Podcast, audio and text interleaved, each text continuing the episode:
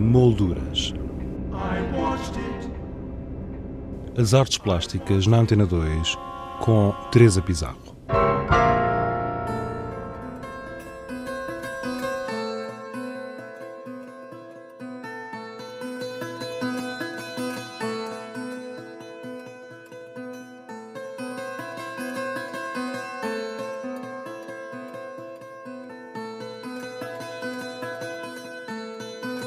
O Museu Nacional de Arte Contemporânea, Museu do Chiado, apresenta Jorge de Oliveira, 1924-2012, A Invenção Contínua, uma exposição retrospectiva constituída por 107 obras, cujo núcleo central pode ser visto no Museu do Chiado e um outro, autónomo, na Fundação Arpadzen Vieira da Silva.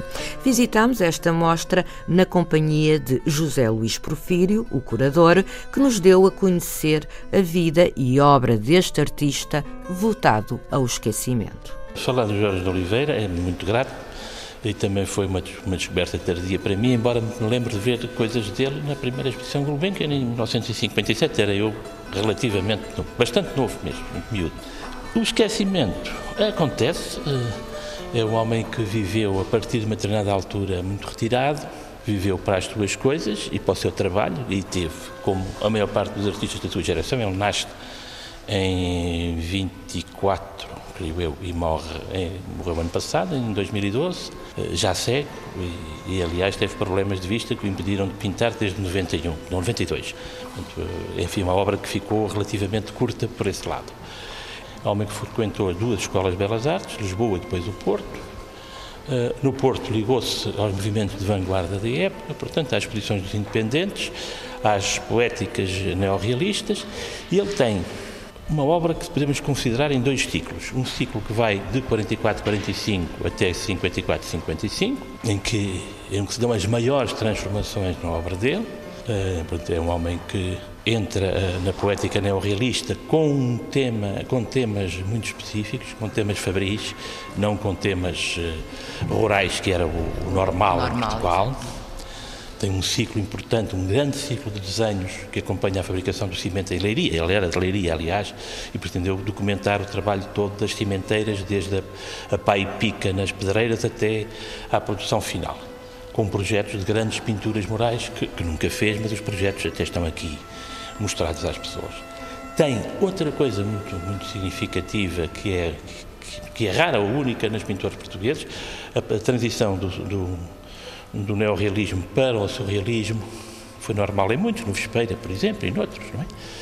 Uh, agora. Mas ele nunca esteve assim diretamente ligado, por exemplo, ao movimento surrealista português? Não, não esteve. Ele, aliás, não se dizia surrealista, dizia que os, falava em automatismo psíquico. Portanto, o que ele fazia era automatismo psíquico. Mas o que é curioso é que em 1947 há um ano inteiro de crise com uma série de trabalhos, alguns neocubistas, outros que continuam uma certa poética da relação do corpo com o espaço, que gera a relação do homem-máquina na fábrica, que representam uma, uma crise. Quer dizer, enquanto alguns dos nossos artistas adormeciam, digo, adormeciam surrealistas, acordo, perdão, adormeciam neorrealistas e acordavam surrealistas, ele teve um ano a debater-se com várias coisas. E de repente, em 48, tem duas pinturas inaugurais, uma mais geométrica que será o caminho da abstração geométrica que ele também cultivou, mas pouco, e outro, uma abertura para um surrealismo em formato de revistas e de fotografias, que ele depois transforma numa pintura gestual muito, muito intensa e que vai com uma experimentação muito forte do fim dos anos 40 e começo dos anos 50, aliás, quando ele faz as primeiras exposições, primeiro na Cidade de Belas Artes, e depois, em 53, uma exposição importante na Galeria de Março que dirigiu José Augusto França e que está, aliás, aqui localizada num pequeno espaço com o que resta no espólio dele de, das peças que tiveram nessa exposição. Mas essa incursão uh, ao surrealismo depois começa-se a, a, aproximar uh, de um certo abstracionismo. É, é, é, curiosamente, eu acho que esse é o que ele sentia, é o que as pessoas sentiam na exposição de 53 é curioso que a gente vê peças que a gente pode ler como abstratas, peças que não têm nada, embora a se abstracionismo, porque curiosamente, era o que as pessoas viam ali. O, o próprio prefaciador, que foi o João Gaspar Simões, que é uma literatura, mas escreveu alguns textos muito interessantes sobre artes plásticas, também o apresenta como artista abstrato e também era isso a linha da vanguarda portuguesa. Portanto, era essa a linha que, que era defendida. É, é, o, ele também participa noutras exposições da Galeria de Marte, são exposições de arte abstrata. O próprio de Augusto França, quando faz um primeiro pequeno balanço das atividades da pintura abstrata em Portugal, uh, faz um resumo na badana do livrinho da Artes, que é um livrinho de 60, um resumo das principais exposições, exposições inaugurais. E a exposição dele, não a da Galeria de Marte, mas a primeira exposição dele, da Sociedade de Belas Artes nos anos 50, uh, eh, é a quinta manifestação da pintura abstrata em Portugal.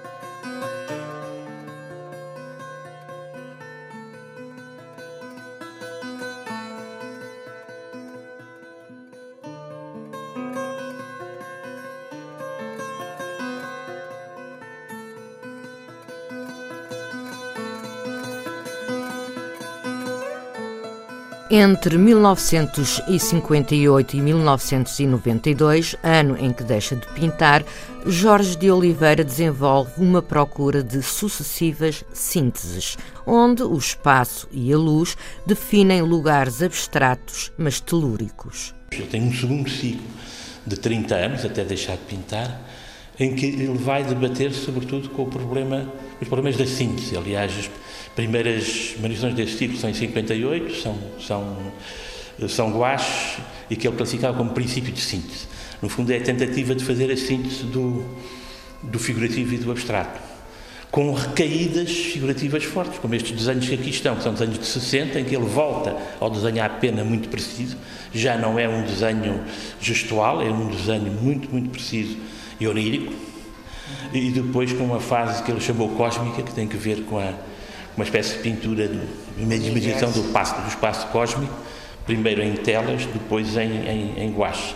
Enquanto ele continuava uma evolução de 30 anos em sucessivas aproximações a uma à tal síntese que é, digamos, é ideal e inatingível, e que nesta exposição temos um complemento muito curioso, que são uma série de filmes experimentais que ele fez, temos só dois filmes, um sobre o fogo e outro sobre a água, em que se vê que ele de facto são filmes uh, abstratos, dizia, porque de facto é sobre os reflexos, é sobre a luz que se, que se desvenda nas gotas d'água e na água que corre, sobre a espuma. Aliás, ele, ele, tem ali umas obras já de, da década de 80, 90, uh, sobre a luz. É, é, um estudo, e aí também essas últimas já são quase um, exemplo, quase um cristal que se desfaz.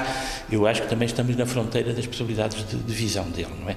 Mas é muito curioso comparar essas pinturas com os, com os filmes do fogo que ele fez nos anos 60.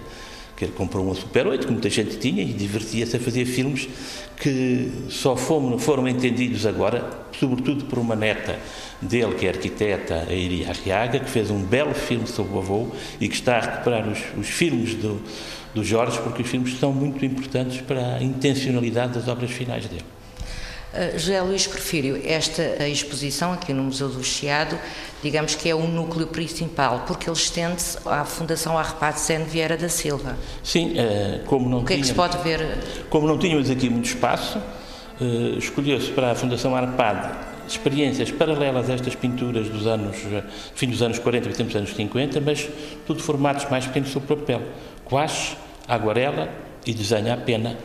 Tudo Há um, guache, há um pendor geométrico nos quantos e depois há um pendor informal nas aguarelas e noutros guaches. E são tudo peças dos mesmos anos, quer dizer, percebe-se que não há aqui uma sucessão. Ele tinha várias coisas, várias experiências, por vezes singularmente diferentes ao mesmo tempo.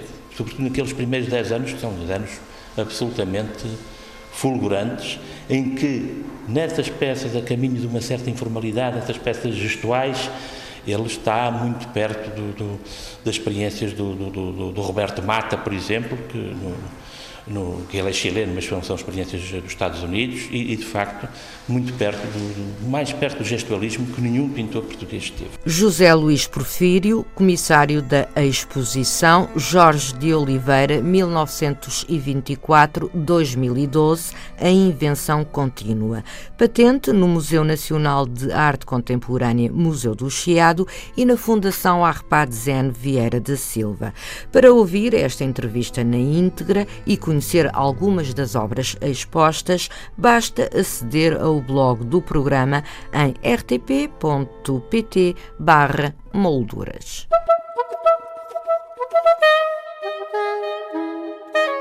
Exposições em revista.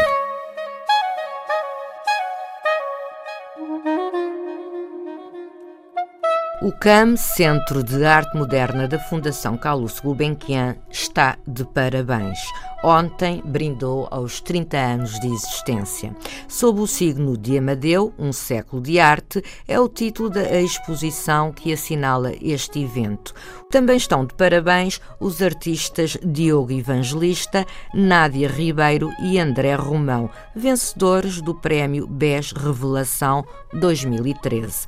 Cada vencedor receberá uma bolsa de produção que lhe permitirá produzir os projetos que depois serão apresentados no Museu de Arte Contemporânea de Serralves em outubro. Amanhã, a 17ª Bienal de Cerveira abre as suas portas, este ano subordinada ao tema Arte crise e transformação.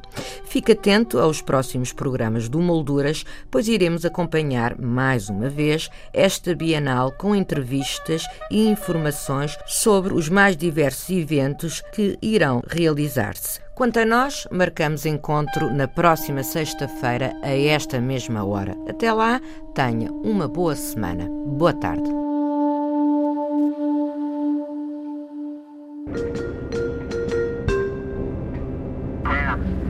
Molduras. As artes plásticas na Antena 2 com Teresa Pizarro.